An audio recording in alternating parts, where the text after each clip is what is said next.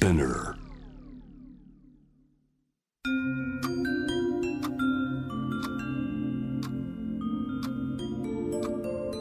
こんなこときっと取るに足らないからと性にまつわることを一人で悩み考えたことのある人たちへ。ここは気負わずに話せるお泊まり会。いつまでも終わらない会話の時間がその後の日々を支えるように個人的な思いの交換が私たちを救うのだ。私とあなたでおしゃべりを。私たちのスリープオーバー。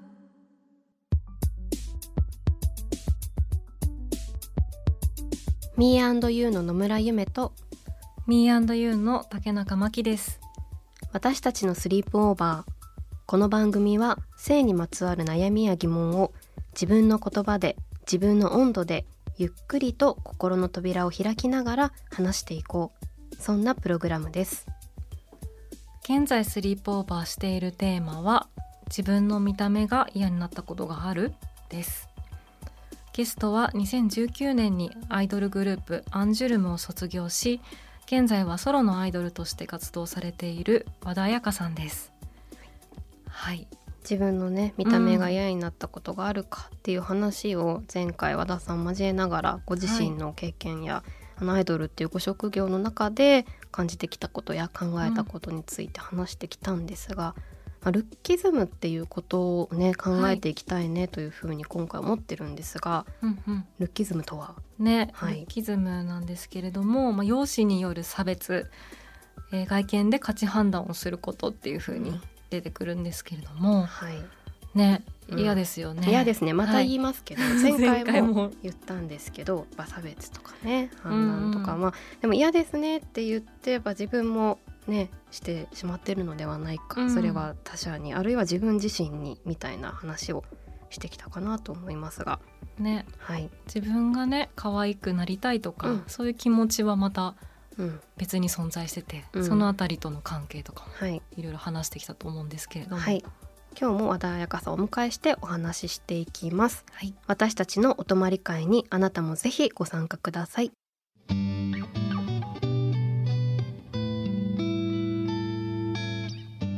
私たちのスリープオーバー今回のテーマは自分の見た目が嫌になったことがある？です。ゲストは和田彩香さんです。よろしくお願いします。お願いします。和田さんのあのいろいろ前回もお話ししてきたんですけれども、今回あのお話をしたいなぜひと思った一つのきっかけとして、SNS であのすごく印象に残った投稿がありました。ビルケンストックとハグあのハルさんですね。あの代表を務めてらっしゃるその会社のプロジェクトに参加された時のものでインスタグラムにご自身のお顔のえーそばかすとクマっていう写真をアップされてでツイッターにはあのもうねコメントをされてるんですけど、これ私が読んでもいいかな。あ和田さんに読んでもらった方がいいですよいいかなじゃあ私が読んで,、うん、読んでください。はい。感動してる自分の目の下の薄い皮膚と膨らみと青クマがありながら写真に写ってること。コンシーラーを何度も重ねることで目の周りが通常以上にもたっとしまたそれをカバーするように化粧が足されていくことが少し心地悪かった。そばかすもないものにしなくてもいい気がしてた。嬉しい。っていうのはあの撮影でメイクをしていただいたんですけど、うんその時のメイクが、まあ、いつもはそのそばかすとかクマとかを結構ぴっちり隠すんですね、うん。コンシーラーで、うん。でもそういうのもありにこう撮影をしてくださったあの企画があってその写真を見た時にもう今まで隠さないといけないと思ってたクマとかが出てるってことがなぜか嬉しくて、うん。今までなんかそれを隠すっていうことでもちろんそれがなんか疲れてるそれで心配されるっていうのはちょっと避けたいんですけどももちろん、うんけどなんかそれをどう隠してもやっぱり隠しきれないものもあったりうん。なんか隠すことで余計ここに厚みが出てなんかうん。顔全体の印象が変わってしまうとか結構悩んでたんですよ。うん。なんかこれ活かしながら自分のこういう体の特徴とかを活かしながら写真に写れるとか何か表現できるってすごいいいことだなっていうのを思って。うん最近のあの自分の中のうん。ホットな話題ですうね。ん。クマっていうのは。あ特徴を生かすっていうのがすごくいいですよね、うん。本当そうだなと思って、なんかそれがいいとか、うん。本当悪いとかではなくその個人に、うん。まあ、それは和田さんにだったり私とかまっちゃんとかに存在する特徴で、それとどう向き合うかっていうことでされてて、まあ、この嬉しいっていう自分の中での発見があるん。だなって思いました。なんかその投稿されてからその後の例えばなんか感動とか嬉しさっていうのは自分の中にどういう経験として残ってます、なんか朝うん。化粧するときにまずコンシーラー使わなくなりました。うんなんかもちろうん。んカメラに映る時とか場合によってはするんですけど、うん。基本はもうナチュラルでうん。そんなにもうボタボタいつもつけてたんですけど、うん。なんか速乾のすぐ乾いてしっかりカバーするやつとか、うんうんこういいやねつ調べてうんみたいな、そうですそうです。んんんっていうよりもうちょっと緩いコンシーラーを使って、なんとなく隠してでなんか全てをカバーすることにはもう専念してなくて、うん。なんかそれが嬉しいですね。なんかそういうのって自分の中に溜まって持続するんですよね、うんそうなんです。いいことも悪いことも。経験でね、そういうのを積み重ねていきたいですよね。うん。行きたいです。っていう意味ですごくいい企画だなと思って。私はあのあんまりこう化粧をなんというか化粧が上手じゃないんですよ、私は本当に。あのそうなんですか？化粧が上手じゃなくってあの中学生の時からずっと20年ぐらいずっと同じ化粧をしてたりみたいな感じだったんです。うん。あのこの12年ちょっと化粧が好きになったんですけど。でだからあのカウンターにデパートというかカウンターに行くのもかなり緊張する方だったんですけど、うん。あの行ってやっぱすごい気持ちがあ嬉しいってなるんですけど、うん。一個だけやっぱりその熊というか、おパンパンパンって、うん。こうやっぱり頼んでないんだけど、うんこうパンパンパンってややっていただいた時に、あなんかあそうなんだ。って、みたいな。あの全然あの嫌とか、あのううんきみたいなそれはもちろんすごくあの丁寧にしていただいて気持ちよかったし、でもなんかはってなる瞬間みたいなのってあったりしますよね。でもそれがね悪いことではないから。自分のね、うん。いいと思う感じにはまらないみたいな、うん。私もなんか昔うん。成人式の時うんうんにメイクしていただいてすごくよくしていただいたんだけど、うんうどうしてもはっきりした感じのメイクをしてこなかったから、なんかそれが見慣れなすぎて、写真撮ってもなんか私ではないのではみたいな 違和感が。でもその方はすごくいい方だったから、うんそれはちゃんと収めたんですけど、うんうんでももう一回自分でメイクしてうん。写って、あうん。やっぱこっちだわみたいなうん。気分になった時があって、うんね。確かに生かすその人をねうん。生かすってすごい難しい、でもやっぱりなんていうかコミュニケーションを重ねないとうん。うん難しいことなのかなって思ったりもしますよね。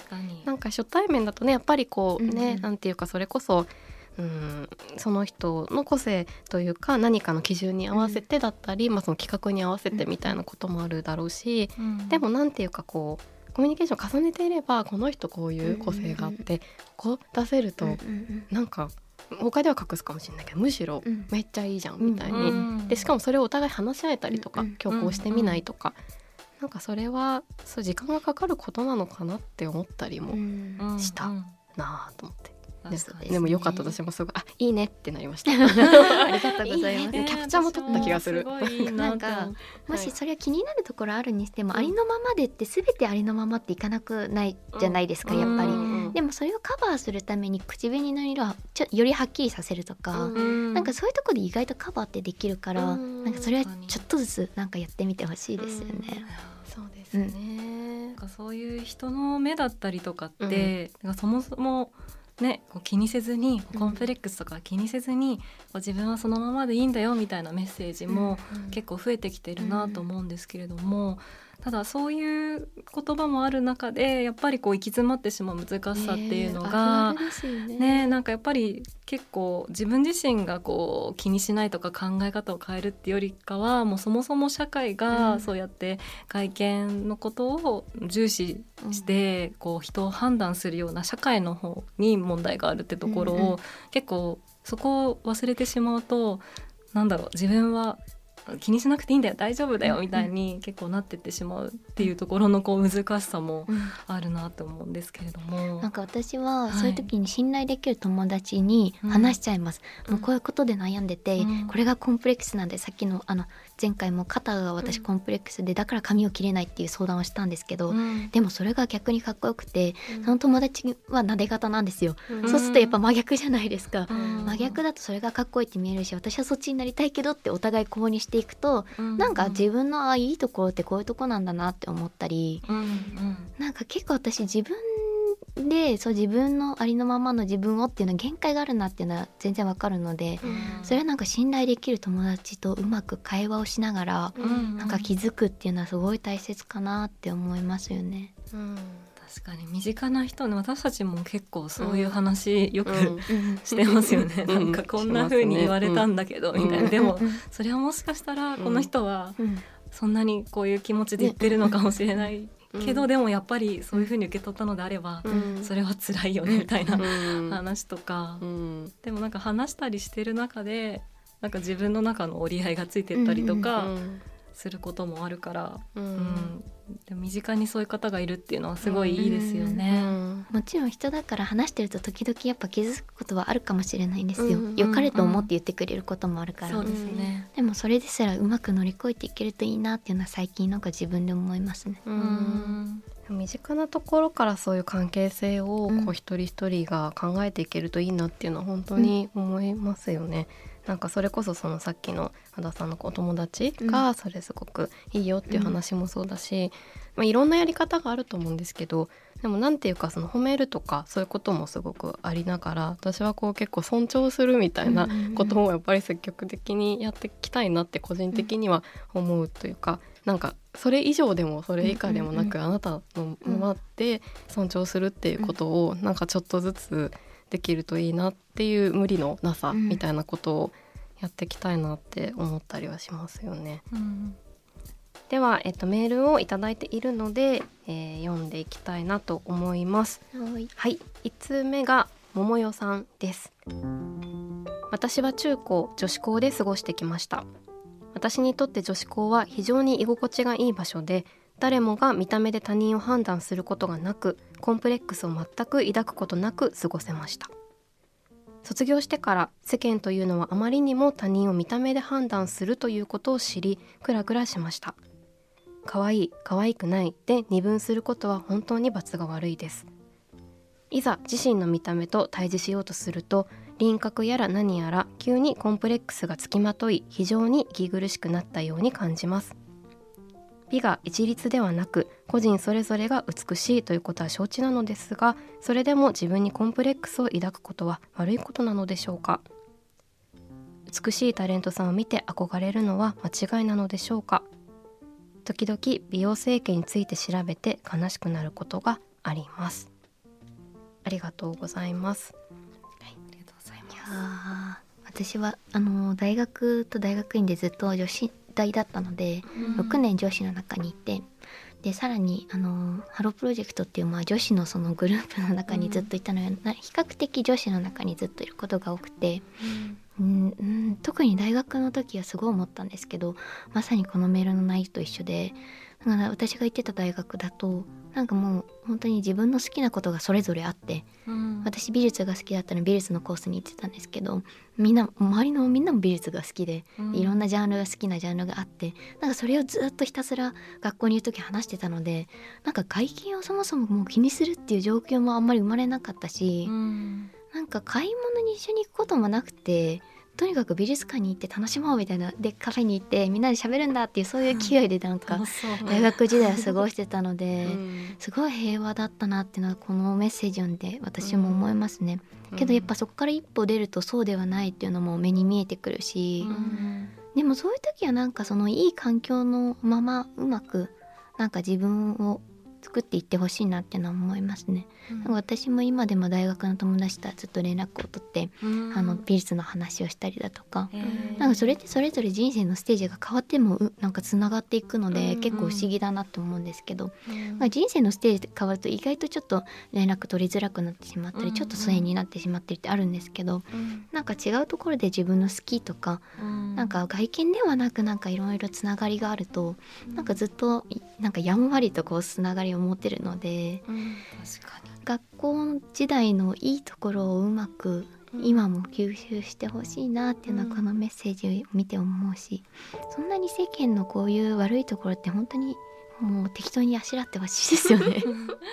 なんかそういう場所が一個あるだけでこう救いの輪みたいになりますよね。はいうんなんかやっぱりこういう風にこうコンプレックス抱く環境ってふとした瞬間にこう降り注いでくるじゃないですか。なんかそんな自分から行こうと思ってなかったのにここもそういうやつだったかみたいな感じで もう遭遇アクシデント的に遭遇しちゃうことあると思うんですけど、うん。なんかそういう時になんか一個そうなんだね今あの和田さんがおっしゃってたような場所が一個あるだけで、なんかもうあ今のはちょっと違ったみたいな、うん。確かに世間はそうかもしれないけれども、でも大丈夫みたいに思える場所があると確かに。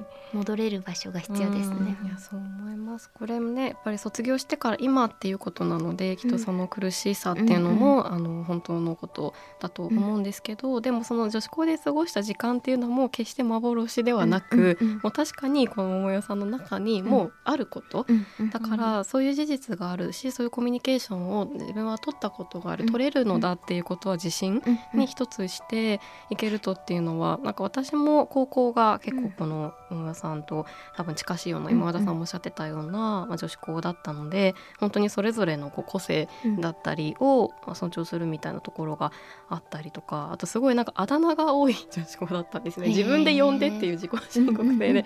なんかカフェちゃんとかプリンちゃんとか あのビビーナスとかがいて、あのいいなそれそういいんですよ。そうっていうのもあの本人がもちろん嫌がるねあだ名はあれですけど、結構自己申告制だったりとかして、はい、もう一通ねあのはいメッセージが来てるので、読んでいきたいなと思います。はいとナナさんからいただいております。自分の見た目が嫌になったことあります。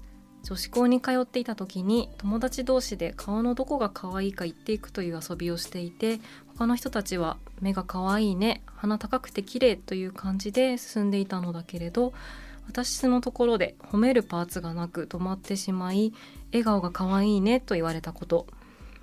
二重で目がパッチリしていて鼻が高くて卵型の顔型というステレオタイプの美人の基準しかなくてそれに当てはまらない自分の見た目は全然ダメなんだと落ち込みました。共学の大学に入って男の子も女の子もいろんなタイプの人がいて誰かが誰かのことをいいなって思うんだということを知ることができて気が楽になりましたということです。なんか同じね女子校のお話、うん。だったんですけれどもナナさんの場合は結構そういうステレオタイプのうん。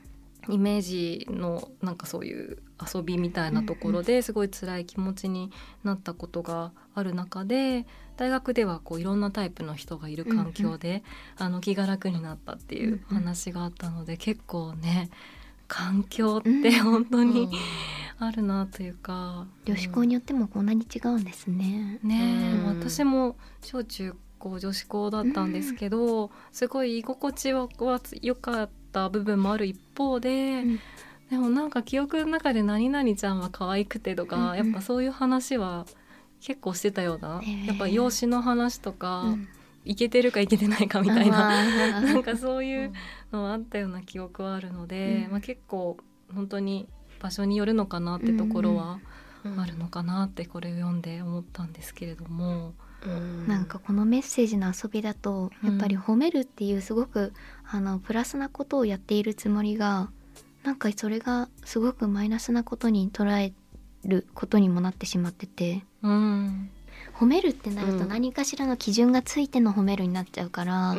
褒めるもねなんかこう本当に褒め方に例えば100点取って偉いじゃなくて頑張、うん。何か努力で努力の工夫の仕方を変えて、すごいねよかったねってうん。いう褒め方もあると思うし多分本当心の持ち方なんだけど、うん。どこかちょっとそういうねうん。基準に照らしてないかっていうのとか、でも表彰っていうかその何を装うみたいなことで言うと、うん。あのさっき私も女子校で自分がじゃあなんで結構居心地が良かったのかって時に個人でもこれも人によると思うんだけど、うん。あの私服校だったんですよ。うんうんでうん私服校っていうことでなんかもう全員バラバラに見えるっていう,、うんうんうんうん そもそももうなんか制服とかがないんですそうなんです、なくて中学は制服が共学だったけどあってやっぱりなんか顔とかに目がいってたなと、うん。まあ、あの男女っていうことだってされてたっていうのもあるけどなんかもう私服だと収集がつかなくて、うんうんうん 確かに。制服だとねもうどうしてもここなんだ首から下は一緒で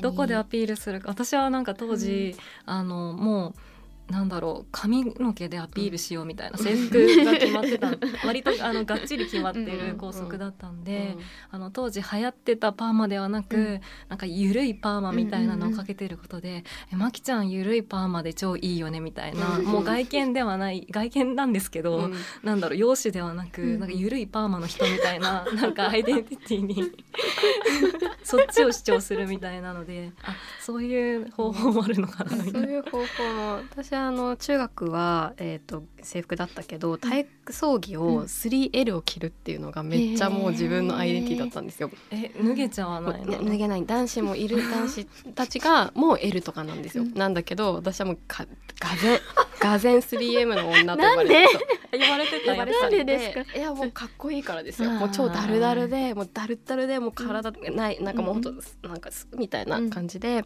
もう引きずってっていうのでやっぱ同窓会だった時ああの体操着の。って言われ 言われたからやっぱ。そっちですよ。でも選んでるからそれは自分で。あの選んでることをそういうふうに言われるのは。そうですね、うん。それポイントかもしれないね。そうなんです。なんか自分がそれを選んでてそれを人から言われるのは、うん。あんまりそう嫌に思わない。思わない多分ゆるいパーマの子っていうのも、そう。あやってますからみたいな。ますから、そうなん。だからまあさっき私服って話、まあ、でも私服もやっぱりそれこそ金銭的な差とかが、うんうん。まあ、見えやすいことだったりとかそれこそ服が好きな人や、あのねあんまりあのそうでもないとかいろんなことが見えやすいって逆の側面もあるので、まあ、そうですね。必ずしもいいことばっかりではないんですけど、でも何かしらこう自分で選んだものが見えやすいっていううん。良さはあったのかなって、うんそれこそ興味がないってことも例えば服にふ含めてあでもなんかまた違うところに興味がある人なんだなっていうふうに思えたりとか、っていう選んだものをね、うん。なんか言うとかね言われるのは結構いいっていうのは確か私も確かに。メイクとかもね、さっきの話もうん。なんか、なんだろう。クマを別になんだろう完璧に隠すメイクを選んでるって、それがすごく素敵であれば、すごいなんだろうそれをいいねって思う、うん。言ったことって多分相手にとっても嬉しく伝わると思うんですけど、なんかそこら辺がねなんかやっぱり、なんだろうステレオタイプうんでなんか決めつけてないかとか、うん。褒めるという姿勢、うんなんだろう褒める上から？もうそもそも選んでるっていう状態をあの維持したいですね。心の中で相手を見るときに、うん。そのあのツイッターとかで写真が流れてる時もそうですけど、それがじあなたが選んでるっていう視点でこうやって見るといいのかもしれないですね。うん。うんうんうんどうしてもそのステレオタイプみたいなものと比べてこの子はどうかとか、うん。どういう風に見えるとか何々みたいな、なんかちょっとなんか悪い例えで何々みたいってその子個性を表す言葉とかもあるけど、ありますね。なんかそうじゃなくてこの子が選んでてこういうとこがじゃあ選んでるのかなってこう探っていくこととかが、うん。まあ、理解につながるかなっていうのも今聞いてて思います。そうですね。でその選び取ったそれが結果かもしれないしその努力の過程とか願いの途中みたいなところにこそ寄り添っていったりとか、そこを見ていけるようになったらなんかそっちの方が面白いですけどね。うん。面白いなんか関係性もより、うん。なんていうか複雑だけどより多分相手のことを分かろうとしたりうん知ろうとするって方が豊かうんうんそれだな。をね選ぶ過程でどういうものを見てきたのかとか、うんどういうものに触れてきたのかとかを知って、あそれを選んだんだみたいな、うんコミュニケーションもね生まれるかもしれない。ねうんそういうねなんか見えてるものが全ての結果でとか、うんねっていうものでこう決めつけないないですよねね。ことができるといいな。なんかそれを話を聞いて思い出したんですけど、うん私グループで後輩と一緒にやってる時に、うん。結構もう自分でメイクをするっていう機会が多かったんですね、うん。ライブの時とか基本自分でメイクなので、うん。そういう時に結構派手にみんなメイクをし始めて、うん。でメイクを楽しい楽しいってみんなでなった時にもうアイシャドウの色がまとまりがなくてインコみたいになってたんですよ みんな。なんか写真を見返すとこれやばくない？っていうのを数年後にみんなで話してでこの子はインコだっていう風に まあみんなで言いながら、うんまあそれはすごい楽しい思い出ですね。ううん。それは楽しくなってどんどんどんどんややりすぎちゃったっていう結果を後から見返して楽しかったって思い出もあるので、そう。いうのありますよね。うんありますよね。うん。あるある。うん、年齢によってもうん。多分それってすごいあると思うし、興味があって私服ビリビリだったですもん。もうなんか破ったっていうよりも大学入った時は なんか超お気に入りのカーディガンがあって、うん。お母さんからもらったっていうかもうもらったというかほぼなんか自分のものにしたちょっと淡いベージュのやつがもう超大好きででもどんどん破れてって、うん。でも、うんもうそれでもどう考えても破れてるんだけど いいみたいなもういいいいっていうのがでも多分後から考えるとなあの子破れてるけうんうん。ど大丈夫なのっていう感じでなんか言われたりもしてたけど、うん。なんかでもそれは努力だ努力じゃないけど楽しかったんでしょ楽しかった服をそのまま着続けるというあの態度だったんですよね。自分の中のこだわりとか。そうそうそうそう、うんそうなんですようんうんね。そういう態度ね態度ね。だったりね意思っていうものをねすごくうん。尊重したいし、まあそれ相手にしてもそうだし自分の中でもうん。自分の意思やね態度っていうものはどういうことなのかなっていうのをうん。なんかじっくり向き合える時間が少しでも作れるとうん。いいよなって思ったりねしますね。ね。うん、話はつきませんがそろそろお別れの時間になってしまいました。自分の見た目が嫌になったことがある？2回にわたって和田彩香さんとスリープオーバーしました。ありがとうございました。ありがとうございまありしたがとうございました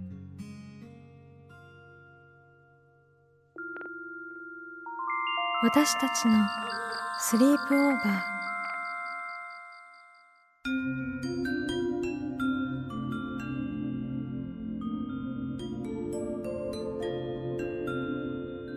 2週にわたって和田さんにお越しいただきましてはい。自分の見た目が嫌になったことがあるまあルッキズムについて話してきましたが、うんうん。いかがでしたか、えー、そうですね。やうん。っぱり、まあ世の中がね、こう社会がこうそういう価値観を作ってきて、うんまあ、ステレオタイプっていうのが存在しているせいで何かこう比べられたりとか、うん。まあ、そういうことで苦しくなってしまう。うん。っていうのはまあ本当に社会と世の中が変わっていくべきっていうのがうん。まず前提としてあるのかなと思うんですけど、うん。なんか和田さんがねこう友達用になんかの言葉ですごいあのすごく変わったとか友達とのコミュニケーションが支えてくれたようなお話されててうん。なんかこう世の中はなかなかすぐに変わらないかもしれないけどうん。そういう友達がいるだけでうん。何かこうね変わる部分があるかもなっていうのは一つあったりしそうでたすね。ね。、うん。その関係性の中でね、そのはいありのまま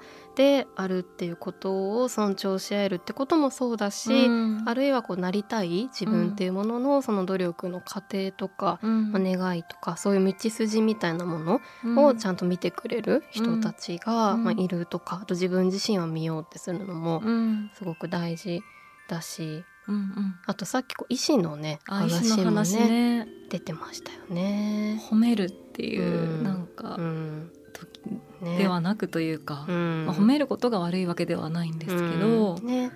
そう。決めつけみたいな話も、ね、決めつけみいたいなのがその人のこうね意思っていうもの、まあ、そのありのままもそうだしその人がそうありたいっていうこう意思を尊重するっうん。ていうことは大事だけどちょっとこう話してたのが私はこうですっていうのはねうん。いいけど、あなたってこういう人だよねは嫌だよね、うん。っていうすごい嫌だね。話とかね。自分がそれを選んでて、うん。その選んでいることを何かこう肯定してくれる言葉っていうのはすごい支えになるけど、うん。何か勝手に判断されたりとか、うん。決めつけられて、うん。